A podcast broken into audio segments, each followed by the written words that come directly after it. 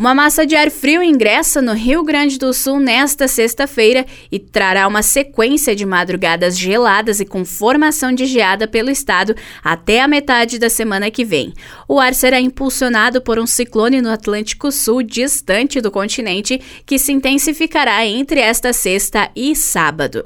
A temperatura sofreu declínio nesta madrugada, mas as mínimas podem ser esperadas ainda no final do dia e à noite, e não ao amanhecer ser como é de costume. A sexta-feira pode terminar com marcas de 3 graus na campanha, 5 graus no centro gaúcho, 7 graus em Porto Alegre, 3 graus na Serra, 1 grau nos aparados e 5 graus no Planalto Médio.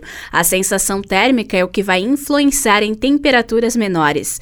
Em Porto Alegre, chove durante a tarde e a temperatura máxima será de 16, com mínima de 4 graus. Na Serra, pode haver queda de chuva também no decorrer da tarde, com a máxima de 13 e a mínima atingindo a marca de 0 graus.